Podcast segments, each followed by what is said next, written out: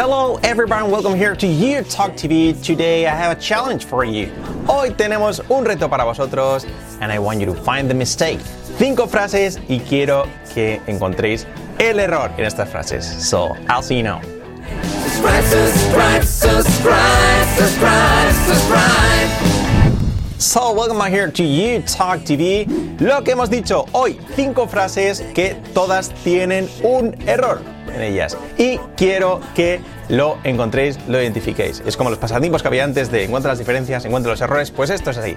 Find the mistake. Encuentra el error y vamos a ver. Os lo voy a poner difícil, pero yo creo que lo vais a poder pues encontrar y eh, entender sobre todo, que es lo más importante.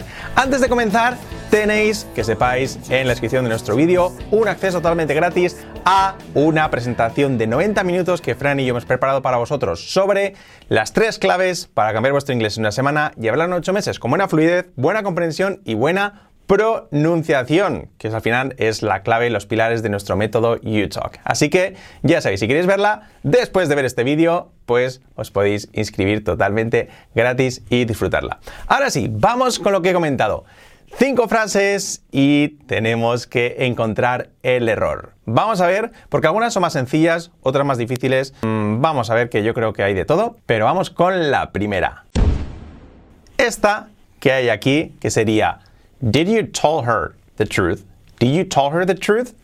¿Cuál sería aquí el error? Did you tell her the truth? Hoy no vamos a trabajar mucho la pronunciación, pero bueno, que siempre estamos dando la, la vara con la pronunciación en este canal. Hoy vamos a centrarnos en, sobre todo, en gramática. Esta frase, Did you tell her the truth? ¿Qué quiere decir? Pues, ¿le dijiste a ella la verdad? ¿Cuál sería aquí el error? Vamos a ver. Did you tell her the truth?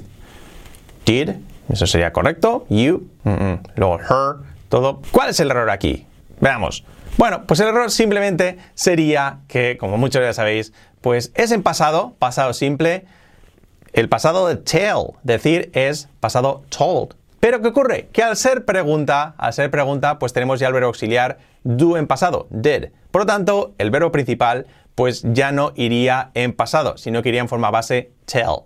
Por lo tanto, no sería correcto, tal como está así, sino lo correcto sería Did you tell her the truth? Did you tell her the truth? Sería así. Hey, did you tell her the truth? Dicho rápido. Did you tell? Importante, que es un error típico, aunque esta era, yo creo, la más obvia, la más obvia de todas las que tenemos eh, por delante, pero mm, lo dicho, muchas veces es un error que se suele cometer y hay que practicarlo mucho. Te lo dije, I told you. ¿Se lo dijiste a ella? Did you tell her?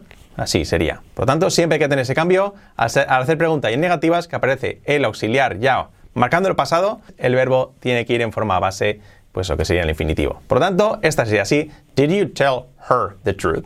¿Ok? Ese era el error que el verbo tiene que estar en, pues en forma base, no tiene que estar en pasado. ¿Ok? Vamos a ver con la segunda. A ver, la segunda, esta, que sería esta. Do you know where is Madrid? Hey, do you know where is Madrid? Do you know where is Madrid? ¿Sabes dónde está Madrid? ¿Cuál es el error aquí? Cuidado que esta ya no es tan fácil, esta ya tiene un poco de truco y a veces es- nos cuesta bastante a la hora de verla por primera vez, este tipo de estructura, pues siempre nos vuela un poco la cabeza, ¿no? Eh, vais a ver. Do you know where is Madrid? ¿Cuál es el error aquí? ¿Sabes dónde está Madrid? Bueno, aquí el error sería el siguiente, que en la segunda parte de la oración, pues realmente no es una pregunta.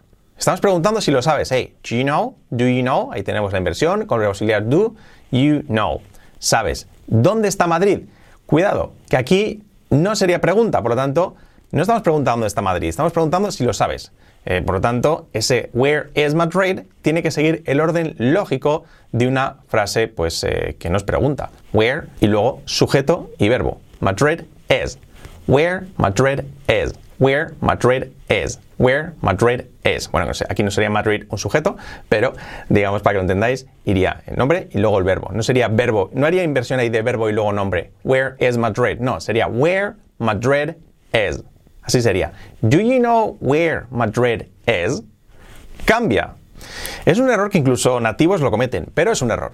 Es un error. Por lo tanto, la forma correcta es do you know, que esta es la pregunta y es la parte de pregunta donde tiene que estar la inversión con el auxiliar do. Do you know where Madrid is? Sería así. Hey, do you know where Madrid is? Do you know where Madrid is? Sería así, ¿ok? Do you know where Madrid is? Nada de do you know where is Madrid. No, sería do you know where Madrid is? Así sería. Por lo tanto, idme comentando abajo qué os parecen estos, pues estos errores, si lo sabíais, no lo sabíais, y decidme, sobre todo al final del vídeo, la puntuación que habéis sacado. Pues de las 5, ¿cuántos habéis acertado? Si una, dos, tres, cuatro o 5, si habéis identificado el error. Vamos con la número 3, que es esta. Deberías ir al doctor. You should to go to the doctor. You should go to the doctor. You should to go to the doctor. ¿Cuál es aquí el error? Yeah, there's a mistake here. Hay un error. You have to find it. Tienes que encontrarlo. You should to go to the doctor. ¿Cuál es el error? You should, mm, tú deberías, to go to the doctor. Ir al doctor. ¿Dónde está el error aquí? ¿Lo sabéis? Bueno, este es un poco también, no es complicado. Os voy a dar una regla muy sencilla para que veáis el error. Los verbos modales, los verbos modales, pues nunca van seguidos de to verbos modales, como sería should, como sería can, como sería will, como sería would, como sería must, pues todos esos verbos no van seguidos nunca de to. Por lo tanto, you should to go to the doctor sería el error, no podemos poner ese to después de should. Por lo tanto, lo correcto sería you should go to the doctor. Hey, you should go to the doctor. You should go to the doctor. You should go to the doctor. Nunca digáis you should to lo que sea. No, you should go to the doctor. Por lo tanto, sin to, to the doctor. Ese to después sí, de go to, ese sí. Pero entre el verbo modal y luego el verbo principal, no se pone nunca to. En cualquier verbo modal, ¿ok? Pero este, pues tampoco, obviamente. You should go to the doctor. Eso sería lo correcto. Vamos ahora con la número 4. Y esta es más complicada. A ver si lo adivináis esta. Estoy deseando ir a Barcelona. En inglés, pues sería así. I'm looking forward to go to Barcelona. I'm looking forward to go to Barcelona. ¿Cuál es el error aquí? ¿Dónde está? ¿Cuál es? I'm looking forward. To look forward to. To look forward es desear algo con ilusión. I'm looking forward to go to Barcelona. Ese to está bien y el otro también, to Barcelona. I'm looking forward en presente continuo, estoy deseando ir a Barcelona. I'm looking forward to go to Barcelona. Esta no la sabéis, decídmela si queréis comentar antes de seguir con el vídeo, si queréis, pero bueno, esta yo creo que no la sabéis. El error sería que look forward to, este verbo, va seguido luego después de un nombre, un nombre, un sustantivo. Y si queremos poner un verbo, como en este caso, el verbo ir, go, tenemos que nominalizarlo. Quiere decir que haga la función de, pues de, sustantivo, de nombre. Y para eso en inglés tenemos que ponerlo en formato ing, en formato gerundio. Por lo tanto sería I'm looking forward to going to Barcelona. I'm looking forward to going to Barcelona. Sería así. Estoy deseando yendo a Barcelona. Sería así un poco la traducción. La cuestión es que eso es un poco raro también porque pues, en inglés se nominalizan los verbos así.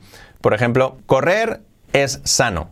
En español lo decimos correr, pues infinitivo. Pero en inglés usamos el gerundio. Sería corriendo es sano. Sería la forma de nominalizarlo en inglés. Por lo tanto, sería running is healthy. Por lo tanto, aquí, I'm looking forward to going to Barcelona. Lo dicho, pues sería siempre este verbo, este phrasal verb, seguido de un, de un nombre. Y en el caso que sea un verbo, pues nominalizado. Por ejemplo, estoy deseando una cerveza. I'm looking forward to a beer. I'm looking forward to a beer. Estoy deseando tomar una cerveza. I'm looking forward to having or drinking a beer. Sería así. El verbo en ing. Ese era el error y cuidado que este yo estoy seguro que la mayoría no lo habéis pillado. Vamos con la quinta. La quinta es esta frase. Tú y yo vivimos en España. You and me live in Spain. You and me live in Spain. ¿Cuál es el error aquí? You and me live in Spain. ¿Cuál sería? Mm, tú y yo vivimos en España. Bueno, el verbo live, pues está bien, somos más de una persona, por lo tanto no sería tercera persona, no iría con ese ni nada. El error está en ese you and me. Bueno, ese you está bien porque tú, es una forma de decirlo que es, que es you, pero ese yo, podemos decir dos opciones. Podemos decir I, el pronombre personal, o me, que es el pronombre objeto. ¿Y aquí cuál iría? Pues son, aquí estamos haciendo función de sujeto, you and me, por lo tanto eso sería un error. Tendría que ser you and I. You and I live in Spain. You and I live in Spain. ¿Por qué? Porque lo he dicho, se hace función de sujeto. Cuando no, cuando se hace función de objeto, pues se usa el pronombre objeto. Por ejemplo, she is talking, ella está hablando, she, sujeto, she is talking to you and me. Está hablando contigo y conmigo. Entonces, eh, entonces ahí en este caso sí que es me. Pero aquí en este caso, pues tiene que ser you and I, porque son función de sujeto. Como consuelo, deciros que este error lo vais a ver en canciones, en películas, nativos lo van a decir porque muchas veces lo cometen. Y esto me acuerdo que se lo pregunté a una amiga americana y tenía dudas con eso. Sí, you and me. Ah, claro, es verdad, es cierto, porque es sujeto, tal, tal, tal. Pero está muy, muy normalizado. Por lo tanto, you and I live in Spain. Eso sería lo correcto. Bueno, quiero que me contéis cuántas habéis acertado, cuántos errores habéis encontrado. ¿Habéis encontrado los 5, 4, 3, 2, 1? Quiero que me lo contéis abajo y también decidme si os ha gustado este vídeo y queréis que hagamos más de este tipo. Por lo demás, nada, recordaos que tenéis preparada, pues debajo de este vídeo, en la descripción del vídeo, en el primer comentario, el acceso totalmente gratis a nuestra presentación de 90 minutos sobre las tres claves de cómo cambiar vuestro inglés en una semana y hablarlo en 8 meses, con buena fluidez, buena comprensión y buena pronunciación. Si queréis saber más sobre el método You Talking, que consiste en nuestra filosofía para aprender inglés, esa presentación pues lo va a aclarar todo, todo, todo. Así que nada más chicos, thank you so much, bye bye.